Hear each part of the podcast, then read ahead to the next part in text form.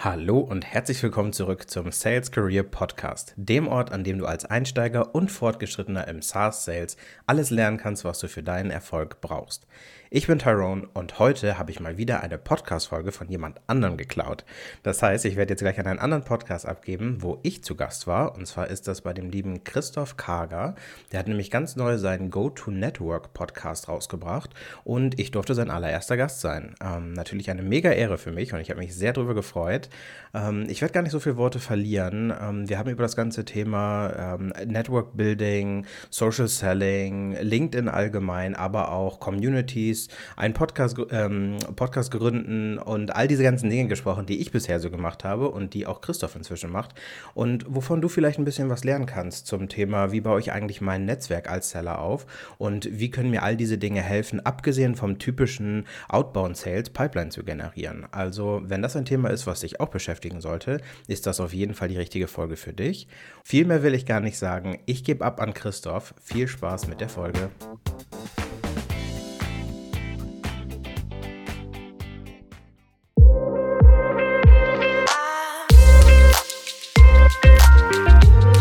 Herzlich willkommen bei GoTo Network. GoTo Network ist der Interview-Podcast, bei dem ich für euch spannende Gäste aus der Welt des Vertriebs interviewe, um herauszufinden, wie die Zukunft im Sales aussehen wird. Ich bin dein Gastgeber Christoph Kager. Ich freue mich, dass du dabei bist und wünsche dir viel Spaß beim Zuhören.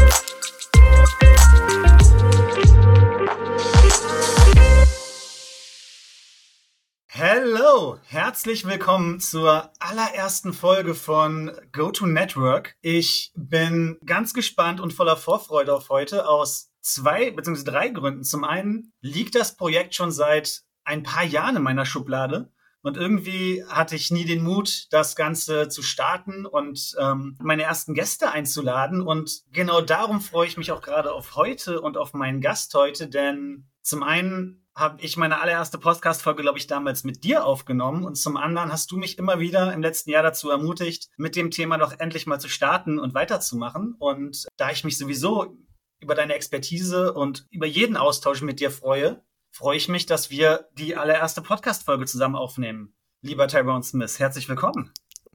Halli, hallo, was eine Intro. Äh, das hast du schon mal sehr, sehr gut gemacht für deine allererste Folge. Und vielen Dank für die Einladung auf jeden Fall. Es, ist eine große Ehre, die erste Folge mit dir aufzunehmen. Äh, ich weiß selber noch aus meinem, wie special das ist. Also äh, ich fühle mit dir. Hallo. Sehr schön, Tyrone. Ich vermute, dass sich die meisten Leute irgendwie schon kennen oder irgendwo schon mal von dir gehört haben. Aber für den einen Zuhörer, die eine Zuhörerin, die wir hoffentlich haben, stell dich doch vielleicht kurz vor. Das werden wir bestimmt haben. Ja, genau, ich bin Tyrone, bin knapp über 30 Jahre alt. Inzwischen muss man anfangen, sein Alter zu verschleiern.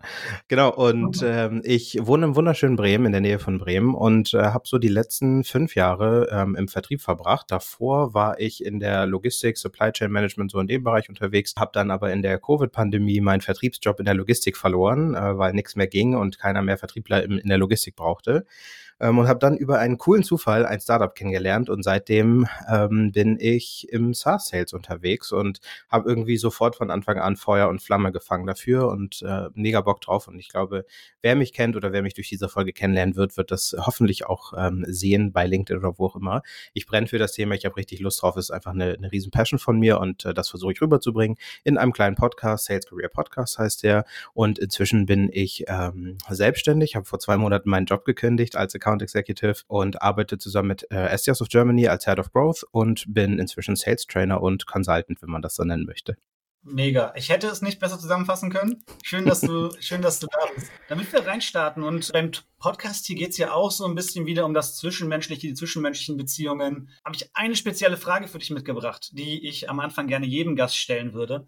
Was ist die unbequemste Wahrheit, mit der du dich als Verkäufer oder vielleicht auch als Leader konfrontiert sehen musstest und wie bist du damit umgegangen? Ich glaube, jetzt, wo du Lila noch eingebracht hast, sind es zwei Wahrheiten, aber Nehmen wir mal die eine als Seller auf jeden Fall. Die eine Wahrheit ist, das war wirklich sehr unangenehm. Das war, als ich in einem kleinen Startup gearbeitet habe. Wir waren gerade so über die MVP-Stage hinaus, also hatten gerade ein Produkt, wo man auch drei Klicks machen konnte.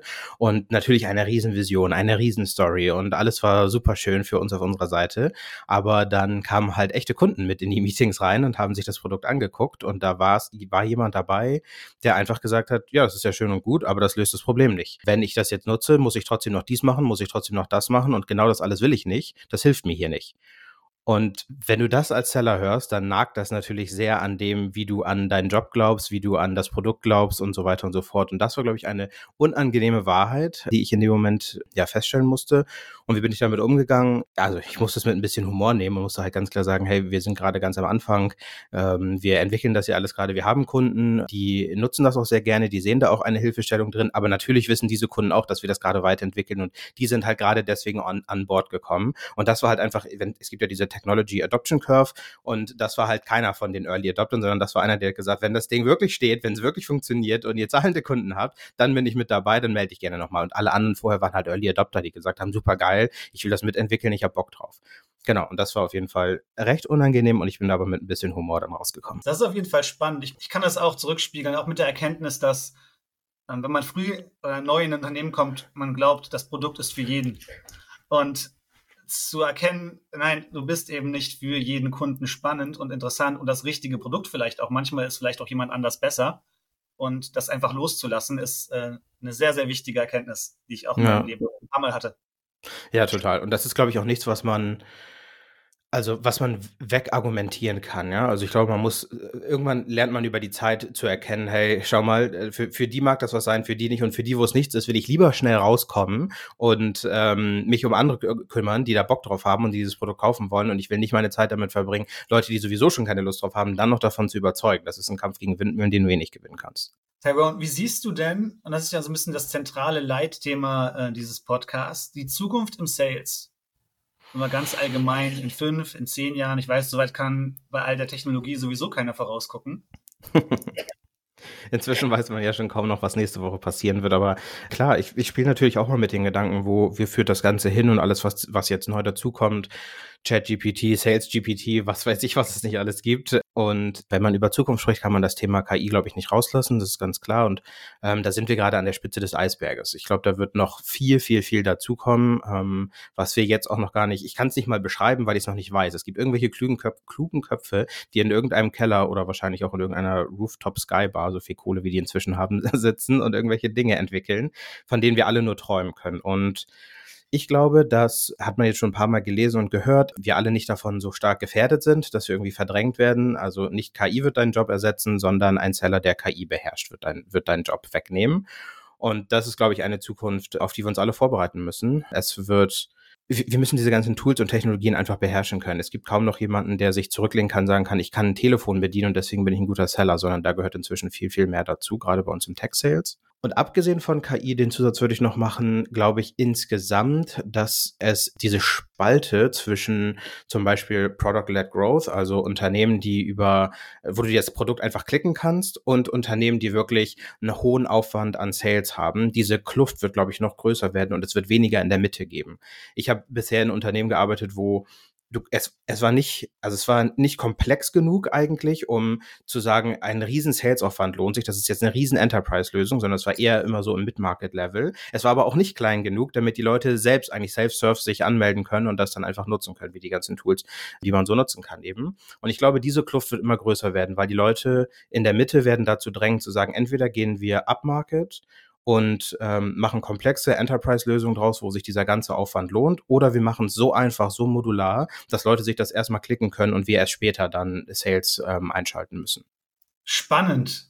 Du hast ja das Thema KI oder ähm, AI angesprochen. Was bedeutet dann das für uns als Sales Reps heute? Wie können wir bestmöglich uns darauf vorbereiten, darauf starten? Mhm. Weil das wir nicht wollen, ist ja, dass wir am Ende Button-Smasher werden, die nur noch irgendwie die Knöpfe durchdrücken. Ja auch da wieder der untere Bereich, sage ich jetzt mal, Lösungen, die irgendwie für ein paar, nennen wir es jetzt mal ein paar hundert Euro im Monat oder so, ähm, durchgehen werden. Da wird, glaube ich, einfach sehr viel automatisiert werden durch, sei es jetzt KI oder sonst irgendwelche anderen Lösungen, einfach weil die Funnels so gut aufgebaut sind, weil ähm, extrem viel Marketing-Spend rausgegeben wird und halt die du kannst ja im Endeffekt das ganze Thema, was Sales macht und auch Customer Success, kannst du ja theoretisch auch automatisieren und kannst sagen, die, es, die Kunden sind so educated über den Content, den wir machen, über das, wie wir das Produkt erklären, über vielleicht den Onboarding-Path, den sie sich erklicken, nachdem sie die Lösung gekauft haben, dass sowohl Sales als auch Customer Success fast überflüssig wird oder das kann man in Community outsourcen oder wie auch immer.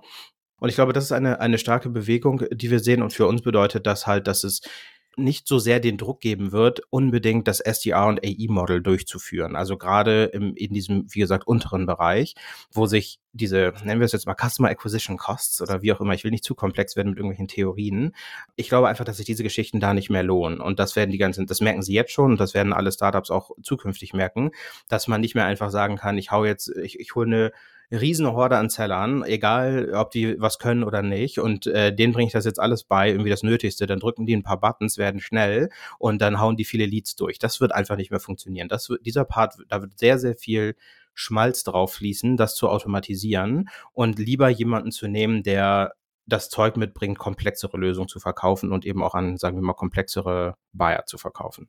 Definitiv. Ich glaube, das Thema Skalierung über Headcount ist auch eins, was vorher vielleicht auch schon in gewisser Weise diskutabel war. Äh, oder ob das nicht besser über Prozesse, Systeme, ähm, Enablement etc. besser funktioniert. Du hast gerade was angesprochen, was ich sehr spannend finde zum Thema SDR und AI-Model, weil jetzt bist du ja jemand mit dem Sales Career Podcast, der ja selbst wahrscheinlich mit die meisten Sales-Karrieren dann wahrscheinlich gesehen hat oder zumindest ähm, drüber gesprochen hat. Ähm, wie siehst du denn so die, die Weiterentwicklung bei den Sales-Karrieren? Bisher war es ja auch so, es ging irgendwie immer schneller, immer weiter, immer höher. Und das geht ja auch mit dem SDR und AI-Model in gewisser Weise einher. Ähm, auf der anderen Seite, ich habe zum Beispiel letzte Woche, ähm, ich glaube du auch, einen sehr, sehr spannenden Kommentar gelesen, der dann sinngemäß hieß, Unternehmen brauchen gut vernetzte Evangelists und keine menschlichen Outbound-Maschinen. Ähm, ja. Sprich, Frage, wie siehst du die, die Entwicklung in dem, in dem Bereich und äh, vielleicht auch Bezug auf die Karriere und auch das Mindset, was wir haben sollten in Bezug auf die Karriere? Ja, ich bin auch wenn ich, also ich lebe ja in diesem SDA und AI-Modell, also das alles, ich bin davon ja umgeben bei SDRs of Germany, aber auch in, in meinem Daily Doing, in anderen Projekten und so. Und ich habe es ja selber jetzt auch mehrere Jahre mitgemacht und ich sehe die, also natürlich ist es, ist es ein Modell, was funktioniert in gewisser Art und Weise. Ich persönlich war einfach schon immer ein Fan von Full Cycle eigentlich, da wo es geht natürlich, weil ich glaube, dass beide Rollen beiden Rollen fehlt ein bisschen was, wenn man das andere rausnimmt. Und es, wie gesagt, es funktioniert und bei gewissen Dingen macht es wahrscheinlich Sinn, aber ich glaube, insgesamt macht es mehr Sinn, jetzt wiederhole ich mich, aber zukünftig halt vorne im Funnel sehr viele Dinge zu, zu automatisieren, zu vereinfachen und dann eben äh, Leute dazu haben, die ein komplettes, also nennen wir es jetzt mal Full-Stack-Seller, so wie man das ja auch bei, bei Entwicklern immer nennt. Also ein Full-Stack-Seller, der wirklich alles kann. Der kann, der kann Research machen, der kann Lead-Generierung im besten Fall noch machen, der kann Prospecten, ähm, qualifizieren, bisschen Discovery, Demo, der kann Deals closen und im besten Fall kann er vielleicht sogar noch ein bisschen Customer Success machen. Und das alles wird möglich sein, weil viele Dinge, die wir jetzt gerade, jetzt gerade so viel Aufwand produzieren und dass wir das nicht machen können, weil die eben ähm, uns, uns erleichtert werden, automatisiert werden oder halt einfach erleichtert werden und wir schneller da durchkommen. Ich glaube, für Karrieren bedeutet das, ist eigentlich eine spannende Frage. Können weiterhin Quereinsteiger wie ich zum Beispiel sowas machen? Ähm, ich bin ja auch vor fünf Jahren eigentlich in diesen Bereich reingestolpert, ähm, hatte gar keine Ahnung von SaaS. Und dann ist die Frage, ist es irgendwann nicht mehr so einfach, in diesen Bereich reinzukommen, weil es halt ähm, diese Low-Level-Activities, wie einfach nur möglichst viele Cold Calls zu machen, möglichst viele Connection Requests rauszuschicken und möglichst viele automatisierte E-Mails rauszuballern, das wird ja gar nicht mehr nötig sein im besten Fall, sondern das alles wird auf eine gewisse Art und Weise automatisiert sein. Und die Leute mit einer wirklichen Kernkompetenz, die wirklich gut mit Menschen umgehen können, die gut kommunizieren können, die sich ähm, in Situationen reinfinden können und eben äh, Kunden helfen können, ihre Probleme zu lösen, das ist ja nichts, was du von heute auf morgen lernst. Das bringt dir keine Uni bei, das bringt dir ähm, fast keinen Job bei, also kein klassischer Job, wo du eine Ausbildung für machst oder sowas, ähm, sondern das sind Berater, das sind äh, Tech-Seller, wenn sie dann erstmal da reingekommen sind, aber es gibt wenig Entry-Level, wo du da reinkommen kannst. Und ich glaube, es ist eine spannende Frage, wie, wie wird sich de, der Entry-Point für diese Karriere ändern? Eben auch mit der Frage, wird es halt weiterhin so einen großen Bedarf geben, wie es jetzt gerade gibt. Jetzt gerade sind ja viele, viele Leute in Tech-Sales reingekommen, unter anderem auch ich, weil ein hoher Bedarf da war und man gesagt hat, okay, ist nicht schlimm, wenn die keine Vorerfahrung haben, wir bringen die gewissen Sachen bei, wir brauchen halt aber einfach Headcount. Das wird sich halt ändern ähm, auf eine gewisse Art und Weise. Und für, sorry, langer Monolog, aber für die individuelle Karriere glaube ich, dass es sehr wichtig ist, dass wir uns zusätzliche Skills reinholen. Also wenn du gerade SDA bist und dich nur auf Prospecting konzentrierst, schau schon mal, was macht eigentlich ein Account Executive? Welche Skills kann ich jetzt schon lernen, um mich auf die Account Executive oder eben eine Full Cycle Sales Rolle ähm, vorzubereiten? Was macht eigentlich Customer Success? Was muss ich als Leader kennen? All diese Dinge muss ich, glaube ich, viel, viel schneller, viel früher lernen, um eben nicht single-threaded zu sein und nicht nur ein Ding zu können, sondern viele Dinge zu können. Definitiv. Ich stimme dir auch in den, in den meisten Punkten, glaube ich, äh, äh, gedanklich zu. Kann dir, ähm, kann, dir da, kann dir da komplett folgen. Könnte es auch bedeuten, dass es vielleicht in der, mal gesponnen, in der SDA-Rolle, auch in der AI-Rolle Weiterentwicklungen gibt, dahingehend, dass die Karriere eben nicht heißt, immer weiter, immer schneller, immer, äh, immer höher, sondern vielleicht auch ich bin einfach in dieser Position so gut, weil ich so gut vernetzt bin und ähm, dass es quasi nicht mehr die Entry-Level-Rolle, die es sowieso nicht sein sollte, ähm, ist, weil es ja eine unglaublich komplexe und schwierige und auch, fordernde Rolle ist, sondern dass es vielleicht die Expertenrolle ist, hey, ich bin SDR und quasi Connector, ich bin der eben vielleicht so gut vernetzt ist, dass er vielleicht sogar nicht nur für ein Unternehmen, sondern für mehrere durch sein Netzwerk Termine legen kann. Ja, also ich, ich glaube, dass die, also die Frage, ob ähm, ich länger in einer Rolle bleibe und Experte in meinem Feld wäre, also es ist ja nicht nur Rolle, es ist ja auch Industrie. Es bringt mir auch wenig als Account Executive ständig die Industrien zu wechseln und jedes Mal das alles neu zu lernen. Das hat ja auch eine riesen Lernkurve, die das mit sich bringt. Ähm, ich, ich glaube, dass es ist und bleibt eine sehr individuelle Frage. Ich glaube, es wird Menschen geben wie mich, die sind nach sechs Monaten von Dingen gelangweilt und müssen immer wieder neues Futter für ihr Gehirn haben und sich immer wieder neu in Dinge reinfinden, damit sie einfach nicht gelangweilt werden. Und dann gibt es Leute, die sich einfach so wohlfühlen und so gut performen, wenn sie in einer Rolle sehr lange sind, in einer Industrie sehr lange sind und dann eben dieses Netzwerk haben, wie du, wie du jetzt gerade angesprochen hast. Ich glaube einfach, dass das eine, nach wie vor eine individuelle Entscheidung bleiben wird für, für die einzelnen Personen. Da wird, glaube ich, der Trend zu, keine Ahnung, KI, Automatisierung und so weiter wenig mit beeinflussen. Generell ist es aber, glaube ich, so, dass ähm, die Entwicklung einer Karriere hoffentlich ähm, diverser wird. Also sie ist jetzt schon divers. Meistens sieht man ja und hört man immer halt von denselben Modellen, ne? SDR, AI, ähm, Sales Manager, Head of Sales, CRO und dann whatever, ähm, wenn es da noch was gibt. Und ich glaube, das hat sich schon gewandelt und es wird sich noch viel mehr wandeln, weil ähm, ich hatte mal bei mir der, im, im, Podcast eine spannende Folge mit jemandem. Sie hat gesagt, ähm, dass umso mehr Touchpoints du eigentlich mit einem Kunden oder einem Thema haben kannst, desto besser ist es für deine Zukunft. Soll also bedeuten, wenn du jetzt SDA bist, vielleicht ähm, danach machst du SDA Teamlead, dann gehst du vielleicht für eine Zeit lang in Sales Enablement, danach gehst du in eine Account, Account Executive Rolle, dann machst du mal Account Manager und musst halt auch ein bisschen Customer Success mitmachen in dem Bereich, dann kommst du zurück zu einer Account Executive Rolle, dann machst du vielleicht eine Full Cycle Rolle, dann gehst du irgendwann in eine Teamlead Position. Also ich glaube, äh, man, man weiß, wo ich damit hin will. Du nimmst halt so viele Sidetracks mit, dass du einfach viel, viel runder wirst als Seller, was dir später als entweder Enterprise Seller oder Mid-Market Seller oder auch als Head of Sales oder was auch immer hilft, weil du verschiedene Perspektiven kennst.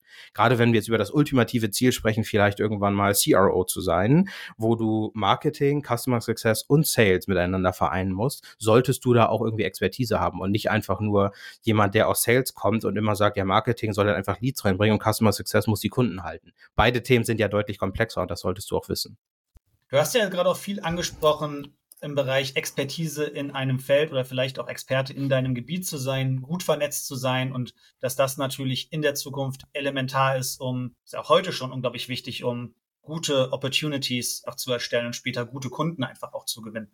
Jetzt bist du ja jemand, der sich selbst eine ziemlich große LinkedIn-Audience aufgebaut hat über die Zeit, durch den Podcast, durch regelmäßiges Posting. Wie weit hat dir das in deiner Sales-Karriere bisher geholfen? Also Stichwort Intros, Empfehlungen, vielleicht auch Kunden, die zu dir kamen. Vielleicht hast du auch eine Geschichte, die du, die du teilen kannst. Ja, ich glaube, also das hat sogar schon vorher angefangen und ähm, gut, dass du das nochmal ansprichst mit der, mit der Industrie. Ich würde auch immer jedem empfehlen, wenn es irgendwie geht und du hast eine Industrie oder nenn, sagen wir mal so, du hast einen Zielmarkt gefunden, mit dem du dich sehr, sehr wohl fühlst und wo du, du magst die Bayer-Persona, du magst die Probleme, die es in diesem Bereich gibt, du willst sie gerne lösen, du baust dir ne, langsam eine Expertise aus, äh, auf. Ich würde immer versuchen, in diesem Bereich, solange es geht, zu bleiben, solange du halt eben Bock drauf hast, weil das ist das, was dir später in die Karten spielen wird.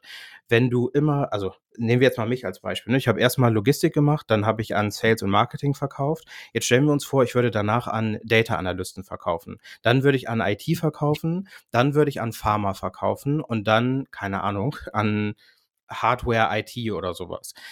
Ich würde ja nie, also meine Kontakte aus der Logistik oder aus dem Sales oder aus Data Analytics würden mir wahrscheinlich bei IT-Hardware niemals helfen können. Also sehr unwahrscheinlich. Es gibt immer diesen einen Outlier vielleicht, wo man sagen kann, hey, der kennt auch viele Leute. Aber in der Regel fange ich immer wieder bei Null an. Ich habe kein Netzwerk, ich kann mich auf niemanden irgendwie verlassen und keine Intros mehr zum Beispiel holen. Deswegen meine Empfehlung bleibt auf jeden Fall, solange es geht, sobald ihr diese, dieses eine gefunden habt, auf was ihr Bock habt, bleibt solange es geht da drin, um diese Sachen eben mitzunehmen und nicht so viel Industry Hopping. Drop Hopping ist ein Thema, ähm, bin ich nicht so der, der ähm, wie sagt man, Feind von, von Job Hopping, aber ähm, Industry Hopping ist dann, glaube ich, schon eher ein Thema. Mir persönlich hat krass geholfen, diese beiden Felder einfach für mich zu nutzen. Einmal in der Logistik habe ich, ähm, als ich halt aus zehn Jahren Spedition und Logistik irgendwann in ein Startup gegangen bin, kannte ich halt das ganze Feld schon. Wir haben halt auch an Logistik, also Logistik verkauft. Wir waren ein Logistik-Startup, ähm, haben eben an Logistiker verkauft. Da hat mir mein Netzwerk geholfen, da hat mir die, aber vor allem das, das Wissen, was ich halt vorher hatte, natürlich extrem geholfen, weil ich die andere Seite kannte. Ich kannte zehn Jahre über dieses Problem, das dieses äh, Startup bekämpfen wollte. Deswegen habe ich da auch damals angefangen. Das hat mir schon mal stark geholfen. Und dann im Übergang zu Sales. Ich war selber in der Sales-Rolle. Ich habe dann einen Seller verkauft. Ich hatte einen Head of Sales vorher. Ich kannte die Probleme auch da wieder. Ja? Ich, ich kannte die Probleme. Deswegen hat mich das Tool und die Company angesprochen. Und deswegen habe ich angefangen, es zu verkaufen. Das ist mir recht leicht von der Hand gegangen mein ganzer Content und so weiter ist nochmal ein anderes Thema. Ne? Also das ist über das am Anfang bringt es dir gar nichts, ne? Das muss man einfach so sagen. Du musst dich erstmal damit, damit zurechtfinden, du musst erstmal klarkommen, du wirst irgendwas posten, es wird ein Like geben und das ist von deinem Cousin. Ähm, das, äh, am Anfang nimmt das einfach keine Fahrt auf, ja, das dauert ein bisschen. Aber mit der Zeit und auch wir haben uns über diese Geschichte kennengelernt, über Netzwerke, über Intros, über ähm, Podcast ähm, und inzwischen fast alle Leute, mit denen ich irgendwie tagtäglich zu tun habe, kommen irgendwie aus diesem Bereich, weil ich so auf LinkedIn aktiv war, weil ich diesen Podcast gemacht habe, mir Leute eingeladen habe. Ähm, dass ich jetzt mit SES of Germany arbeite, ähm, kommt daher, dass ich überhaupt meinen Job äh, kündigen konnte und ähm, jetzt, seitdem ich selbstständig bin, nicht einmal irgendwie Outbound machen musste, um einen Job zu bekommen, sondern das waren alles, alle Jobs, die ich bisher gemacht habe, alle Leute, mit denen ich Trainings gerade mache, die sind mir alle entweder über Empfehlung reingekommen oder weil sie mich schon länger kennen und dann gesagt haben, hey cool, du machst das ja jetzt, ähm, lass uns mal zusammenarbeiten. All diese Dinge sind halt daraus gekommen. Und das ist, glaube ich, etwas, was, äh, wenn jetzt irgendjemand mit dem Gedanken spielt, einen Podcast zu machen oder überhaupt auf LinkedIn aktiv zu werden, es zahlt sich in the long term immer aus. Das wird dir jeder sagen und es ist super schwer, das am Anfang als Motivation mitzunehmen. Aber im Endeffekt kann ich mich jetzt, ich will nicht sagen zurücklehnen, ne, aber ich kann mich jetzt auf zwei Dinge fokussieren und ich weiß, daraus wird etwas kommen und ich kann in meinem Netzwerk arbeiten und die Empfehlungen kommen rein und die, die Connections kommen rein, die Intros kann ich mir holen, all diese Dinge. Also ich kann es jedem empfehlen. Ich kann das, was du gerade sagst, äh, nur bestätigen. Ich habe ja eine weitaus kleinere LinkedIn-Brand oder Präsenz als du. Und alle meine Trainings, die ich bisher gemacht habe, kamen über LinkedIn. Und einfach, weil Kontakte mich irgendwie gesehen haben, den Content, den ich gepostet habe und dann eben zu dem einem Thema darüber sprechen wollten. Ja. Und ähm, kann das auf jeden Fall auch jemands Herz legen, sich damit auseinanderzusetzen. Was ich, glaube ich, am Anfang nicht machen würde, ähnlich wie du gerade sagst, ist mich gar nicht so sehr auf den Content fokussieren, sondern erstmal versuchen, mir ein Netzwerk in dem Bereich aufzubauen, mich mit den Kontakten, mit denen ich sowieso spreche, zu vernetzen, jeden Tag zu überlegen, zusätzlich zu den normalen Aktivitäten, die ich tun muss, wenn ich jetzt im Sales anfange, wirklich wie, wie die Frage zu stellen, wie baue ich mir dieses Netzwerk an Experten auf, denen eben, die mir später eben auch diese Intros geben können, wenn ich dann auch Content produziere und mich als Experte positioniere. Es geht ja nicht mal darum, unbedingt ähm, nur jetzt, also jetzt zum Beispiel bei, bei uns beiden, wenn wir drüber sprechen, irgendwie vielleicht Sales Training oder sowas zu machen irgendwo ähm, oder irgendwelche Consultancy-Jobs äh, oder sowas. Das ist ja das eine. Ob man sich in dieses Feld überhaupt bewegen will, ist ja nochmal eine andere Frage. Aber gehen wir mal auf ein ganz anderes Feld, Job Opportunities. Die letzten drei Jobs, die ich gemacht habe, habe ich alle bekommen, weil ich irgendwie entweder jemanden kannte über LinkedIn oder weil jemand irgendwas gesehen hat und gesagt hat, hey, das ist spannend, was du da machst, wir suchen gerade, bla bla bla. Oder weil ich halt, genau, jemanden kennengelernt habe, das Produkt kennengelernt habe und deswegen in der Company angefangen habe. Also Job Opportunities sind nochmal ein ganz anderes Thema. Dann auch der Bewerbungsprozess als ich zuletzt in einer Company war, gab es da einen Kandidaten, mit dem wir gesprochen haben, der hatte eine krasse LinkedIn-Brand. Der hatte, der hat auch sehr viel Zeit in Content investiert, der war sehr gut vernetzt, hatte viele Follower und natürlich in unserem Sales-Bereich. Und dann der Manager, der ihn einstellen sollte, hat gleich gesagt, irgendwie, als ich in diesen Interviewprozess mit reingekommen bin, hey, das ist jemand, der, das wäre super cool, wenn der bei uns arbeiten würde, weil der wie du auf LinkedIn unterwegs ist, der hat noch mehr Follower als du. Das wäre für uns natürlich ein Riesen dazugewinn, wenn, wenn der dann auch ein bisschen unseren Content mitteilen kann und wenn der über sein Netzwerk Leute reinholt. Also auch das wieder, ne? Es spielt mir auch in meine Job-Opportunities rein, in Leadership-Positionen später. Also nicht nur irgendwie, weil du Sales-Trainer werden willst, sondern vielleicht auch für deine eigene äh, Karriere. Es ist, glaube ich, super wichtig, dir in einem bestimmten Feld Expertise aufzubauen, diese Expertise oder deine Learnings zu teilen und dir darüber eine Audience aufzubauen. Das, also es, es kostet nichts, fast nichts außer Zeit und es kann nur helfen. 100 Prozent. Dreh das mal um, weil mir fairerweise ad hoc auch nicht so viele einfallen. Aber gibt es Fehler in dem Bereich, Personal Branding oder ähm, Netzwerk aufbauen, die du vermeiden würdest? Ja, ich glaube, es kommt so ein bisschen auf die Intention dahinter an. Social Selling zum Beispiel ist ein Begriff, den ich ich will nicht sagen hasse, aber der mir auf den Sack geht, weil Social Selling sehr schnell in die Sparte fällt von Pitch Slapping, Connect and Pitch und bei Gott, ich bin auch schuldig, ich habe es auch getan. Das gehört nun mal einfach irgendwie zu diesem Spiel dazu. Wir alle haben Zahlendruck, wir alle müssen unsere Meetings reinholen, unsere Deals reinholen. Aber dieses ganze Thema Social Selling und das wird, glaube ich, oft verwechselt mit Personal Branding und mit Networking irgendwie über LinkedIn dass die Leute schnell denken, das ist ein schneller Weg, an meine Zielgruppe zu kommen. Und das, da gibt es ja auch einfach so viele Gurus, die das draußen raus publizieren. Es gibt sehr gute, die auch sagen, ne, hey, das ist nichts, was irgendwie schnell funktioniert, das dauert eine Zeit lang. Aber ja, ich glaube, das ist ein sehr großer Fehler, Personal Branding und Networking mit Social Selling zu ähm, verwechseln. Ein Beispiel, du hattest ja vorhin auch mal nach einem Beispiel gefragt. Äh, einer meiner letzten Deals, die ich noch als Seller abgeschlossen habe, kam dadurch zustande, dass ich zwei Jahre lang mit jemandem Kontakt hatte und ähm, wir über verschiedene Channels immer mal wieder Kontakt hatten. Wir haben Content zusammen gemacht. Ich war mal Kunde von, von ihm. Das hat sich einfach so ergeben über die ganze Zeit und am Ende ähm, habe ich ihm eine Lösung verkauft, die er gebraucht hat. So, dann hat er mir eine Intro zu der richtigen Person gemacht, hat gesagt, hey, sag mal, du verkaufst doch das und das das, wir suchen gerade in dem Bereich. Dann gab es die Intro, dann gab es in zwei Wochen Sales Cycle und dann wurden sie Kunde. Und auch das wiederum war kein Social Selling. Es war einfach Networking, ja. Stell dir vor, wie die größte Messe oder die, die größte ongoing Messe der Welt, die auf LinkedIn stattfindet. Und du kannst halt die ganze Zeit da teilnehmen. Du kannst an den Ständen dich mit Leuten unterhalten. Du kannst auf die Bühne gehen, selber was sagen. Du kannst einfach im Flur stehen und über die Leute lästern, die auf der Bühne stehen. All das kannst du machen. Ähm, du musst es halt einfach wissen, wie, wie du es für dich einsetzen kannst. Und ich glaube, Social Selling mit Personal Branding und so weiter zu verwechseln, ist, glaube ich, ein großer Fehler. Und was man auch nicht vergessen darf, sich einfach hinzustellen und zu sagen, ich weiß es jetzt alles, also ich bin der Know-it-all, ähm, macht auch niemandem Spaß. Wir alle kennen ein paar Leute, die äh, Dinge posten, wo es nur eine Wahrheit gibt. Komm in mein Training, weil es gibt nur meinen Weg und ähm, da wirst du es lernen. Und ich glaube, das geht allen schnell auf den Sack. Und ich glaube, das ist auch einfach keine schöne Brand, um damit zu arbeiten, weil du halt immer in der Position stehst von, alles, was ich sage, muss perfekt sein und ich muss zu dieser einen Meinung stehen und ich muss mich auch in sechs Monaten noch dran erinnern, dass ich das mal gesagt habe, weil ich ja gesagt habe, das ist die einzige Wahrheit. Und deswegen habe ich immer so eine Position eingenommen von, ich bin eigentlich der Lernende, der teilt, was er gerade auf dem Weg lernt. Und das hier ist meine Erfahrung, das hier sagt die Theorie, das hier ist meine Erfahrung und das hier ist deswegen mein Standpoint. Es kann auch komplett falsch sein, das ist aber das, was ich gerade beobachte. Und da gibt es immer coole Diskussionen, die man damit starten kann. Spannend. Du hast, du hast extrem viele gute Punkte angebracht, auf die ich eigentlich gerne nochmal ähm, noch eingehen würde. Ich finde auch das Bild sehr, sehr schön, was du gerade ähm, gemalt hast mit Social Media im Vergleich zu so einer Messe, auf der du dich oder einem Kongress, auf der du einfach selber entscheiden kannst, wie du damit umgehst, ob du einfach nur konsumierst, ob du mit Leuten ins Gespräch gehst, ob du dich auf eine Bühne stellst und selber dann Content veröffentlichst und gestaltest. Ich habe letztens gelesen von jemandem, der hat das Thema Social Selling auch komplett in Frage gestellt und gesagt, das Thema sollte heißen Social Prospecting wenn überhaupt. Und dann verkaufst du ja in einem echten Gespräch. Na, das, was auf LinkedIn viel zu häufig passiert ist, Connection Request, Pitch. Und du denkst dir nur so, ich hab's geahnt, ich hätte es nicht tun sollen. Ich hätte die Anfrage einfach nicht annehmen sollen. Ja, das stimmt. Also e-, ehrlich gesagt, ich glaube, ich würde es ich noch schlimmer finden, wenn es jetzt auch noch Social Prospecting heißen würde, weil dann würde es ja komplett in dieser Nische abtauchen.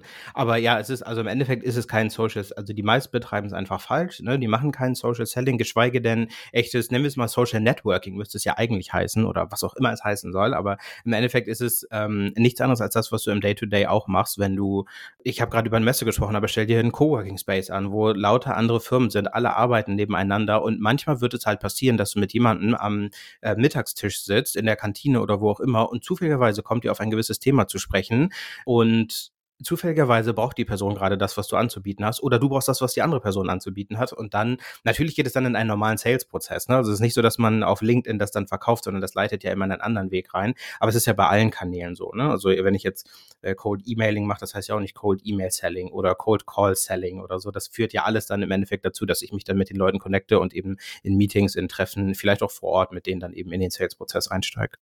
100 Prozent. Du bist ja jetzt bei SDRs of Germany offensichtlich auch mit vielen SDRs unterwegs und arbeitest mit denen, sprichst mit denen. Wenn du dort jetzt einen SDR hast, der sagt, ja, ich habe jetzt angefangen, mir ein Netzwerk aufzubauen, aber ich traue mich einfach nicht rauszugehen. Weil ich glaube, dieses Thema Anxiety ist eins, was mich zumindest ziemlich lange zurückgehalten hat, was auch viele andere zurückhält. Was würdest du denen mit auf den Weg geben? Ich glaube, gefährlich ist zu sagen, mach's halt einfach. Ähm, das ist natürlich das Leichteste, was man sagen kann, aber das ist das, was man am schwersten umsetzen kann, wenn man auf der anderen Seite sitzt. So ging es mir ja auch, als ich damit angefangen habe. Das war auch nichts, ähm, was von heute auf morgen kommt. Ich habe immer mal irgendwie, sagen wir es einmal die Woche, einmal alle zwei Wochen irgendwas gepostet und war auch okay für die Zeit, aber es war halt nichts, was, was wirklich ähm, langfristig eingezahlt. Das waren so Baby Steps. Und ich glaube, was ich empfehlen würde tatsächlich, und ich biete kein LinkedIn-Training an, deswegen sage ich das jetzt auch explizit so, ich biete kein Social Selling-Training an, ich biete kein LinkedIn-Training an. Ich würde aber den Leuten empfehlen, sich irgendetwas zu holen, wo sie eben entweder dieses Training machen können oder wo sie Content dazu konsumieren können, wo sie durch einen Prozess geführt werden, ähm, weil mir das damals extrem geholfen hat. Also ich habe damals, ähm, ich kann es ja erwähnen, ich habe damals von dem Thibaut Suarez einen Kurs mitgemacht, wo es halt darum ging, wie kann ich, ich glaube, das war sowas wie wie Problem-Centric Content Creation oder sowas in der Richtung. Und da ging es wirklich einmal darum zu durchdenken, wer sind eigentlich meine, meine Buyer-Personas, welche Probleme haben die und was heißt das in deren Day-to-Day? -Day? Und, welch, und wie kann ich daraus jetzt einen Post erstellen oder vielleicht sogar einen Posting planen, wo ich fünf Posts die Woche habe, wo ich über die Probleme meiner Kunden spreche, ohne dass es sich so anklingt, als wenn ich jetzt einen auf Experte machen würde. Das hat mir so krass geholfen, da einfach in Gang zu kommen. Und dann habe ich nicht, ich habe eine Zeit lang vielleicht fünf Tage die Woche gepostet, dann habe ich aber auch wieder weniger gemacht. Aber ich habe auf jeden Fall eine Art System gehabt und ein bisschen Wissen dahinter, wie ich sowas machen kann. Und das hat mir krass geholfen. Also diese Sachen, ich weiß jetzt nicht, ob Thibaut diesen Kurs überhaupt noch hat, aber wenn auch immer du das siehst und es gibt irgendwo einen Kurs oder irgendetwas, was du konsumieren kannst, vielleicht auch ein Training, was deine Company bezahlt, ich weiß es nicht, nimm's mit, weil es hilft dir einfach loszulegen, anstatt dass du jetzt im, Dunkeln rumstocherst und einen Post machst und dann sagst, hat nicht funktioniert, ich höre wieder auf. Ja, und das Lustige an der Sache ist ja, dass dadurch wahrscheinlich, dass du ein Training bei Thibaut gemacht hast, du später jetzt mit ihm gemeinsam bei SDRs of Germany dann auch eine Masterclass gemacht hast. Ja, du hast recht. Bei Thibaut ist nochmal eine, eine Sondergeschichte, weil der hatte damals auch eine Sales Community und in der war ich halt Mitglied. Deswegen habe ich da darüber den Kurs gemacht und ja, genau, dann hatten wir immer mal wieder Kontakt. Ich habe ihm bei Sachen geholfen, er hat mir bei Sachen geholfen. Ich habe noch ein, zwei Sachen mit ihm zusammen gemacht und genau, so hat sich das jetzt ergeben, dass er Expertise ja in ChatGPT sich aufgebaut hat, wie ich das eben für Prospecting nutzen kann. Und in der Masterclass war es wirklich so, hey, wir wollen dir diese Masterclasses auf Deutsch zur Verfügung stellen ähm, Thibaut spricht aber kein Deutsch, wie machen wir das? Und dann war halt so, hey cool, dann lass ich sie doch einfach zusammen machen. Du lieferst den Content und dein Wissen. Ich lerne das alles. Hat mir natürlich auch geholfen, weil ich jetzt weiß, wie ich das nutzen kann. Und ich übersetze es dann und spreche es eben in die Kamera. Das war auf jeden Fall ein sehr cooles Projekt. Und auch da wieder, ne? Es ist immer so leicht gesagt, aber all diese Dinge führen irgendwann zu irgendetwas, was dir helfen wird. Ich vielleicht kann ich sogar aus der aus Zeit noch ein Beispiel bringen. Es gab äh, jemanden in dieser Community, mit dem ich auch seit es sind jetzt glaube ich drei Jahre inzwischen Kontakt hatte und ähm, wir uns immer mal wieder ausgetauscht haben. Es hat für beide Seiten zu nichts geführt. Es war einfach nur ein Hey, lass doch mal wieder quatschen. Hey, lass doch mal wieder quatschen. Und wir haben immer irgendwie irgendetwas voneinander gelernt. Und jetzt zuletzt hat er mir eine Intro gemacht, die mir jetzt einen ja einen ordentlichen ähm, Sales Trainingsjob äh, reingebracht hat. Und das ist ja das Beste, was passieren kann. Ich habe ihm irgendwie zwei, drei Leute inzwischen mal empfohlen. Er hat mich weiterempfohlen. Das hilft mir in meiner Selbstständigkeit. Ihm hilft, hilft es im Job. Und das alles, weil ich in der Sales Community war und da einfach ein bisschen ge genetworked habe mit den Leuten. Kann auch eine große Zeitverschwendung sein, wenn man es mit den falschen Leuten macht und mit der falschen Intention. Mir hat es bisher immer sehr gut geholfen. Ich kann auch Communities definitiv empfehlen. Seit mehreren Jahren war ich in, bei Pavilion aktiv und sich dort mit einfach guten Leuten zu vernetzen. Äh, LinkedIn ist ja auch eine, eine Riesen-Community, ähm, weil es dann vielleicht ein bisschen anonym wird irgendwann. Aber auch bei SDRs of Germany, ich glaube, in den paar Wochen sind so viele gute Kontakte einfach entstanden. Wir sind einfach in einer Empfehlungsgesellschaft und in dem Moment, wo wir uns mit anderen Menschen vernetzen und austauschen, geben wir uns gegenseitig immer Empfehlungen. Im Privaten machen wir das und dann ähm, eben auch im Business. Und von daher ist es doch ähm, sehr, sehr cool und ähm, auf jeden Fall eine sehr, sehr empfehlenswerte Geschichte, sich da die passende Community für sich rauszusuchen. Total. Und äh, übrigens, da fällt mir gerade ein Fall ein, der gerade diese Woche passiert ist und da kommst du ins Spiel.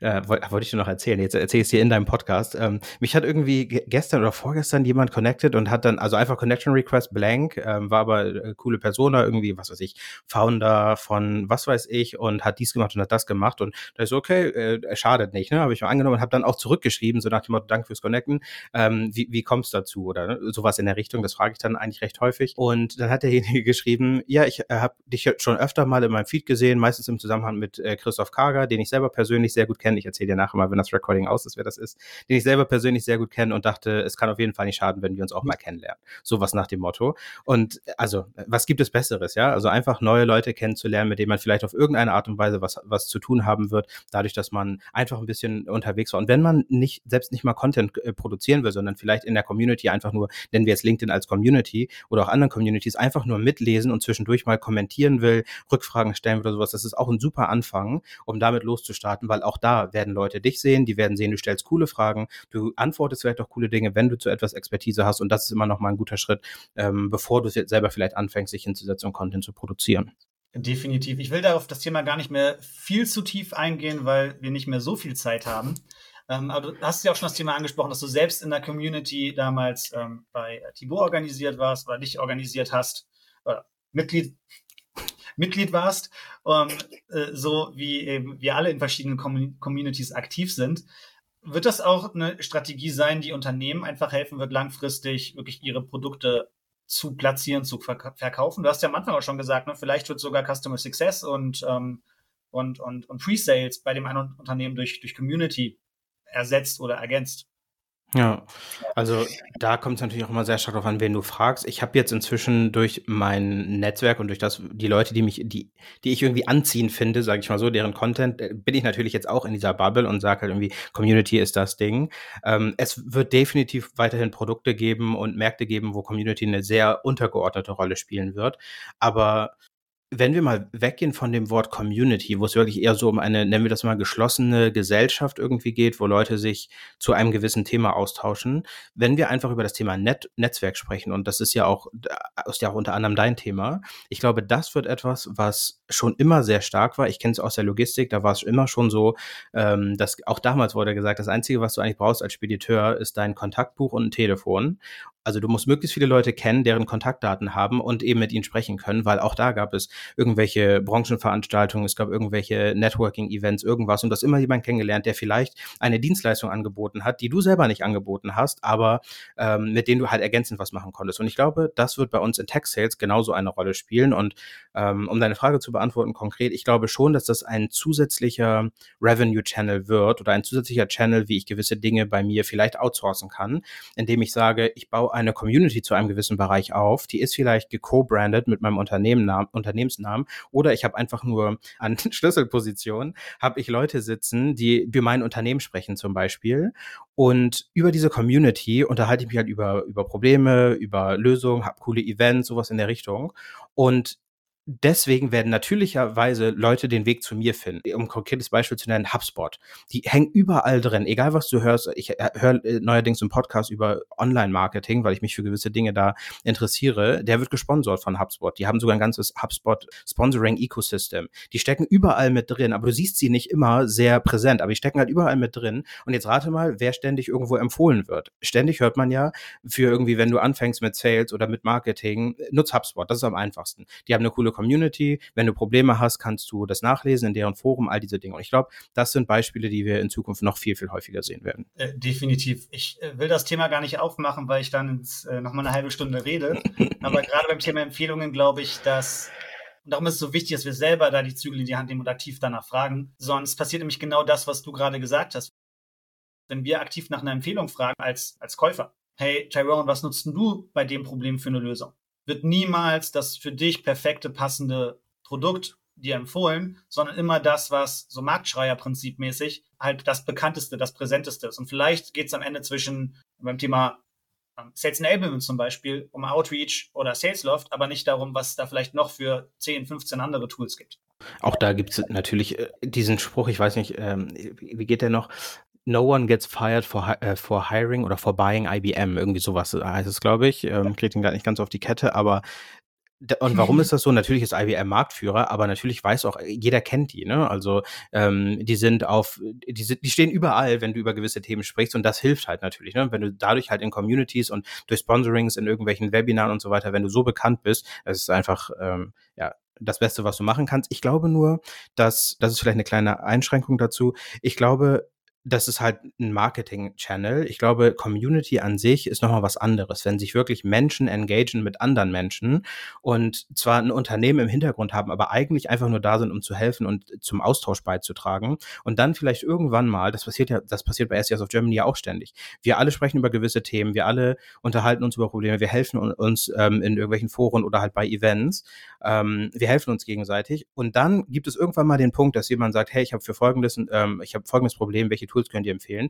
Und wenn da gerade ein Anbieter dabei ist, natürlich wird er sagen, hey, wir machen da was. Ähm, ich kann dir nicht 100% sagen, ob wir die richtigen sind, aber lass doch mal sprechen. So, das ist dann kein Prospecting, aber du siehst halt, jemand hat ein Problem, also kannst du ihm vielleicht helfen. Besser geht's nicht. Äh, definitiv, das ist Prospecting, aber das, was sonst passiert, ist ja, dass dort viele Leute ihre Meinung kundtun, wen sie empfehlen würden, um mal darüber zu sprechen. Und dann hast du in der Regel einen klaren Trend zu den großen Playern und nicht zu den vielleicht nischigeren oder passenderen Produkten. Tyrone, wir quatschen schon eine ganze Weile. Ich habe zum Abschluss eine letzte Frage an dich, weil es ein Thema ist, bei dem ich einfach glaube, dass wir nicht genug drüber sprechen. Und bei all dem Druck der Automatisierung, der technischen Veränderungen, die um uns herum passiert. Ähm, was ist für dich denn vielleicht ein Tipp, den du einem neuen Seller oder auch einem vielleicht einem etablierteren mit auf den Weg geben würdest, um wirklich seine Resilienz im Sales hochzuhalten? Weil ich glaube, es sind zwei von drei Leute im Sales, die wirklich mit mentaler Gesundheit zu tun haben. Und ich glaube, man kann da ja viel wahrscheinlich vorab tun. Ja, ich bin da überhaupt kein Experte und deswegen nehmt meinen Rat mit Vorsicht. Ich hatte bisher das Glück, dass ich noch nicht ähm, selbst davon betroffen war und ich kenne auch nur wenige, die es sind. Zum Glück, ich bewege mich halt in den Bereichen, wo, glaube ich, sehr viel Positivität herrscht und was ich sagen kann dazu ist, glaube ich, was mir immer geholfen hat, ist ein abgedroschener Spruch, aber love it, change it or leave it das hat mir eigentlich am meisten geholfen, mental gesund zu bleiben. Und zwar, weil ich fast tue nur Dinge, die ich wirklich liebe. Und wenn ich sie nicht liebe, dann versuche ich sie loszuwerden. Dann frage ich, ob ich irgendwie eine andere Aufgabe machen kann und da etwas anderes tauschen kann, irgendwas in der Richtung. Ich glaube, ah, Matthias kann ich als gutes Beispiel nehmen. Matthias hat Code Calling gehasst. Matthias von SES of Germany. Sie hat äh, Code Calling gehasst, hat bei Salesloft gearbeitet und hatte zum Glück die Freiheit zu sagen, ey Leute, ich werde über LinkedIn und über E-Mail meine ganzen Meetings reinholen holen. Ich habe keinen Bock auf Cold Calling. Zwängt mich nicht in eine Cadence, wo ich Leute Cold Callen muss, sondern lasst mich mein Ding machen. Dann hat sie ihr Ding gemacht und war Top-Performerin und wurde draußen ähm, Teil der Brand von Salesloft in unserem Bereich. Und ich glaube deswegen, genau, change it, ähm, wenn du es wenn du es changen kannst und ansonsten change halt die Company oder die Position oder sonst was. Ich glaube, wir sind im Driver Seat und solange wir das Gefühl haben, wir sind im Driver Seat und wir können die Dinge um uns herum bestimmen und uns nicht in so eine Opferrolle begeben, das hilft schon mal sehr weit. Und wenn es uns doch mal schlecht geht und wir das Gefühl haben, ich bin am Ende oder ich bin kurz vorm Ende, ich sehe was kommen, dann eine Pause einlegen und sich wirklich professionelle Hilfe holen. Es hört sich total scheiße an, aber es hilft immer, sich einen Coach zu holen, vielleicht sogar einen Therapeuten, einen Psychologen oder sowas in der Richtung, wenn man sich am Ende fühlt, weil das ist ein sehr, sehr gefährlicher Abgrund und mit diesen Leuten zu sprechen hat bisher allen geholfen. Kann ich zu 100 Prozent genauso bestätigen, was du gerade sagst. Ich glaube, dieser, dieser, allein dieser, dieser eine Satz, fokussier dich auf das, was du kontrollieren kannst und lass das andere sein. Und ich glaube, die Schwierigkeit ist dann am Ende nur diese beiden Fälle halt wirklich gut zu unterscheiden und sich nicht irgendwo reinzusteigern. Ja, absolut. Und es ist, weißt du, aus unserer Position ist es, glaube ich, leicht gesagt. Glaube, für äh, einen SDR, der gerade vier Monate dabei ist, er, er langsam in den Zahlendruck kommt, weil äh, das Ende der Probezeit naht, ähm, die, die Targets sind hochgerammt, ich muss jetzt irgendwie Vollgas geben, aber der Markt will gerade nicht. Irgendwie die das, was in den Cadences drin steht, was mein Manager geschrieben hat oder was im, vielleicht sogar Marketing geschrieben hat, ist total scheiße, da antwortet keiner drauf. Ähm, ich erreiche am Telefon niemanden. Es gibt ja so viele Umstände, die dazu führen, dass man sich unwohl fühlt ähm, und wo, wo man das Gefühl hat, ich kann mein Ziel einfach nicht erreichen. Das ist ja etwas, was in, in, in Sales einfach ein krasses krasses Thema ist. Und da, glaube ich, rechtzeitig die Reißleine zu ziehen und zu sagen, entweder bin ich nicht in der richtigen Umgebung, ähm, mir fehlt vielleicht ein Skill, ich muss mit jemandem drüber sprechen. Einfach anfangen, mit Leuten zu sprechen. Das kann über Communities sein, das kann über das Netzwerk sein, das kann der eigene Manager sein, wenn er in diesem, er oder sie in diesem Bereich gut ist darüber zu sprechen und dann Entscheidungen zu treffen, ist, glaube ich, wichtig. Und diese Entscheidung zu treffen, ist das, was, glaube ich, dich davor bewahrt, in einen Abgrund zu gehen, weil du entscheidest, bleibe ich hier und ziehe das durch oder gehe ich und mache irgendetwas anderes. Und solange du das Gefühl hast, du kannst selbst Entscheidungen treffen und bist nicht Opfer der Umstände, hält dich das, glaube ich, gesund. Tyrone, vielen lieben Dank Wir sind am Ende dieser Folge. Wo können denn die Zuhörer, ähm, unser einer Zuhörer, unsere eine Zuhörerin, äh, mehr von dir bekommen? Ja, ähm, ja. Am einfachsten über LinkedIn und über den Sales Career Podcast. Also wenn du mit mir direkt connecten willst und einfach mal quatschen willst oder sehen willst, ob ich wirklich das bin, was ich hier alles gesagt habe äh, und ob ich Walk the Talk mache, dann gerne auf LinkedIn. Tyrone Smith wirst du bestimmt finden. Und ansonsten habe ich den Sales Career Podcast, wo ich jede Woche Tipps teile rund um Sales und die Sales Karriere. Und auch da versuche ich nicht die, die Koryphäe zu sein und zu sagen, hier gibt es das eine Ding, sondern ich teile meine Beobachtungen, ähm, das, was für mich am besten funktioniert hat und was bei den Leuten in meinen Trainings Trainings am besten funktioniert und vielleicht ist ja auch das ein oder andere für dich dabei. Kann ich auf jeden Fall auch nur empfehlen, da mal reinzuhören und ihr könntet euch sogar die Folge anhören, in der ich mal zu Gast war. Ist Definitiv. Ja. Vielen lieben Dank, dass du dabei warst. Hat mir viel Spaß gemacht. Und ähm, auch für die Zuhörenden, ähm, eine letzte Bitte, kommt natürlich jederzeit gerne mit Feedback, mit Anregungen, mit Ideen für Gäste auf mich zu, gleichermaßen auf LinkedIn oder ähm, per E-Mail. Ich freue mich immer über Feedback und natürlich genauso wie Tyrone über guten Austausch und freue mich, dass ihr dabei wart. Vielen Dank. Mega cool. Danke, Chris, für die Einladung. Es hat Spaß gemacht und viel Erfolg mit dem Podcast. Vielen Dank. Ciao. Ciao, ciao.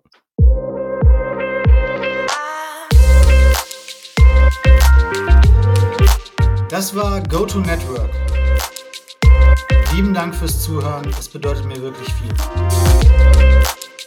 Wenn du Gedanken zum Teilen hast, jede Art von Feedback, Ideen für Gäste oder anderen Schabernack, freue ich mich natürlich sehr, wenn du mir einfach schreibst. Der beste Weg dafür ist sicherlich LinkedIn.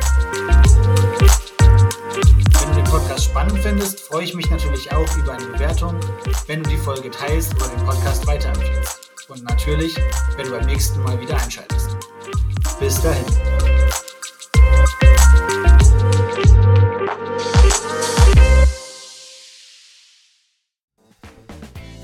Der Sales Career Podcast wird gesponsert von SCRs of Germany und Hire. Wie du weißt, bin ich schon lange Teil von SCRs of Germany und ein Riesenfan. SCRs of Germany ist nämlich die einzige deutschsprachige Sales Development Plattform, auf der du dich mit anderen Sellern austauschen, exklusive Events besuchen und deine Sales Skills weiterentwickeln kannst.